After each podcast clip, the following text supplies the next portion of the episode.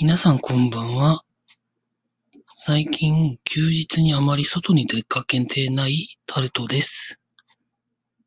疲れがなかなか取れないんですよね。いくら寝ても。あと最近はですね、季節の変わり目ということで、花粉とかは大丈夫なんですけれども、温度差かもしれないんですけど、肌がどうもあれでですね、よくかいちゃうんですよね。それで傷が入ってなんかそっからなんかいろんなことになったりするんですけれども、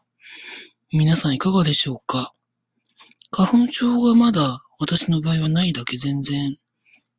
助かってるところもあるんですけれども、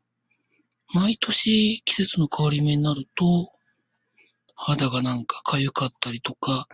なんかブツブツができたりとかしてですね、それはそれで大変なんですけれども、